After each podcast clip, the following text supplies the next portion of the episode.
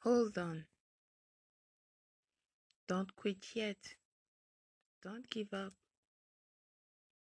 I understand you've been through a lot hardships, hard time, difficult situations. You were lost, confused. Don't give up. Keep the faith. Why? It is time. Your blessing in disguise is coming. Yes, indeed.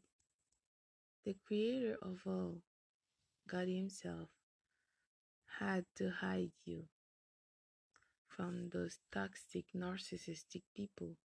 They couldn't see your values, your worth. They make you feel unbalanced.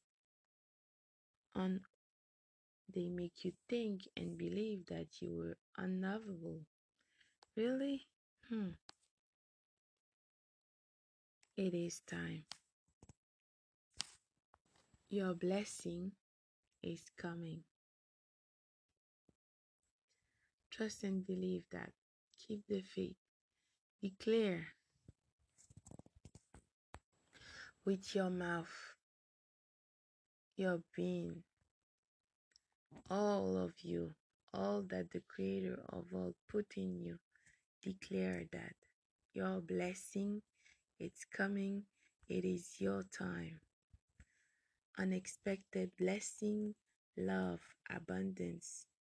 Although this wasn't unexpected because it was divinely guided by the creator of all. Yes, it was hard, difficult. You went through a lot. Those narcissistic people tried to make you feel you were nothing. They want they wanted you to feel just like them, a vile person.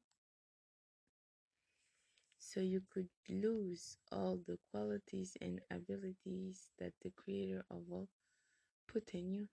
They want you to become just like them. But you are not. Trust and believe this is your month. This is your time. You will see. Reclaim. Declare. It is yours. Blessing. Child of God. Blessing. Child of light. Blessing. Beautiful people. It is time. Come. We are waiting for you. It's on the other side. See you soon. Bye now.